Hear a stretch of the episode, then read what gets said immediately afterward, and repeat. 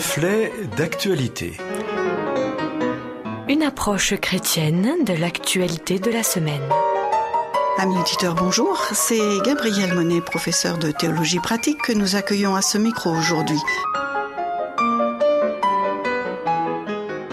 Il est deux choses que nous n'aimons pas, a priori. L'inconnu et la lenteur. L'inconnu, le fait de ne pas savoir, donne l'impression d'une non-maîtrise qui suscite non seulement le sentiment désagréable d'une certaine ignorance, mais génère par là même une certaine impatience.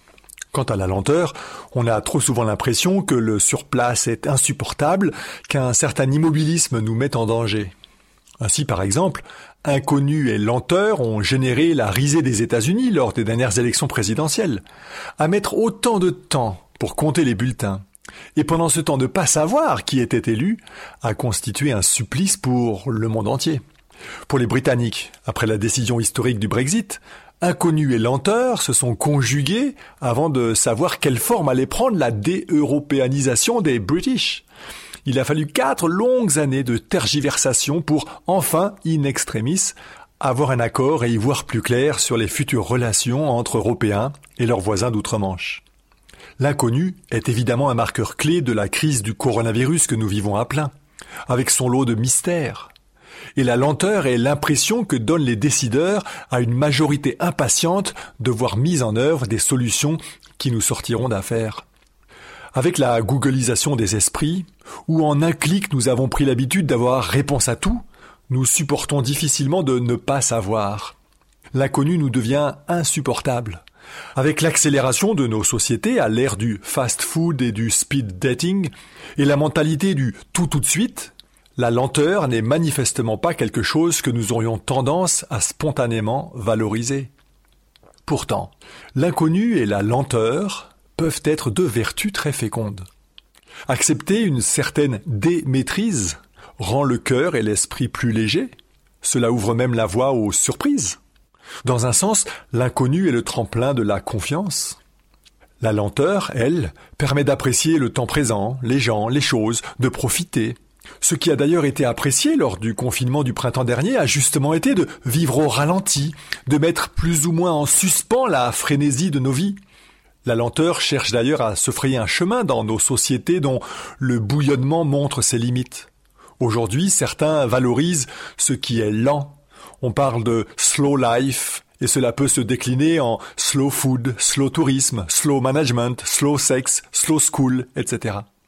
Mais manifestement, le slow vaccin n'a pas la cote et n'est pas dans l'air du temps, bien au contraire.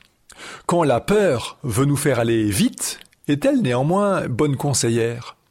Que l'on soit bien d'accord, il ne s'agit pas de ne valoriser que le slow, car il est des situations où aller vite est vital. Peut-être est-ce le cas de la nécessité de vacciner au plus vite pour enfin mettre fin au supplice d'une vie tellement impactée par le coronavirus qui n'a manifestement rien de slow, lui. Néanmoins, preuve que nous n'avons pas peur des contradictions, l'inconnu est honni quand les restaurateurs ne peuvent se voir donner une date certaine de leur réouverture. L'inconnu est banni quand les gouvernants affirment ne pas tout connaître et auraient manifestement dû savoir, prévoir, promouvoir. Mais l'inconnu ne dérange pas quand il s'agit de vacciner à tour de bras, même sans vraiment avoir de recul. D'ailleurs, il semble que certains qui sont si prompts à critiquer la lenteur française à vacciner le soient surtout pour les autres, car étant eux-mêmes plutôt rétifs à être piqués parmi les premiers. Pas tous, c'est vrai, et certains seraient rassurés d'être vaccinés au plus vite. Il n'empêche, ceux qui critiquent si vertement n'ont-ils pas parlé trop vite, trop fort? Évoquer une faute gravissime, une faillite de l'État, et j'en passe. N'est-il pas exagéré alors qu'on se compare aux pays voisins qui ont certes vacciné un peu plus et un peu plus vite, mais en Europe, aucun pays n'a pour l'instant vacciné plus d'un pour cent de la population? Il faut raison garder, et probablement accélérer, mais peut-être ne pas toujours critiquer trop vite et trop systématiquement. On a par exemple valorisé l'Allemagne ou la Suisse pour leur gestion de la crise avec des résultats bien meilleurs qu'en France. On loue aujourd'hui l'Angleterre ou l'Allemagne à nouveau pour leur manière de vacciner. Pourtant, la situation est actuellement bien pire dans ces pays qu'en France.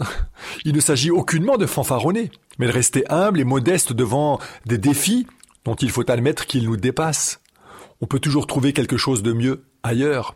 et c'est facile de critiquer quand on n'est pas en situation de diriger, de prendre les décisions, d'organiser. N'avons-nous pas tous besoin d'accepter une part d'inconnu, et même peut-être de non-puissance Ne devons-nous pas accepter qu'une forme de lenteur s'impose? Tout est question d'équilibre. Dans la Bible, vouloir tout connaître, tout maîtriser, est souvent décrit comme vouloir se prendre pour Dieu. Et c'est toujours une impasse. C'est du reste l'essence même de la foi que de ne pas voir, de ne pas tout savoir, mais croire néanmoins. Rester à notre place et accepter une forme d'inconnu me semble plus que jamais utile et nécessaire.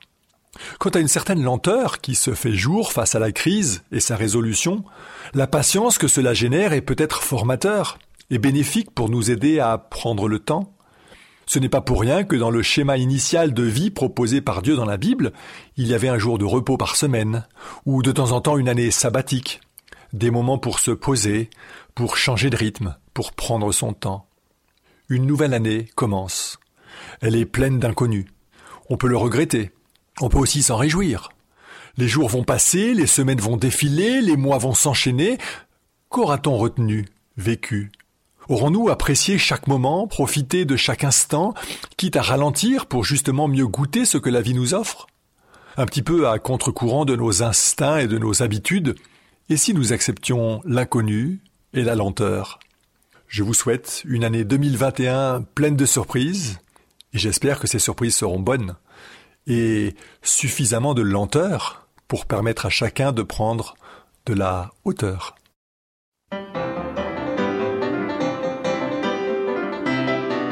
Merci à Gabriel Monet pour cette réflexion. Le texte euh, est disponible pour vous, il suffit de le demander, ainsi que la chronique en podcast. Amis auditeurs, je vous dis à bientôt.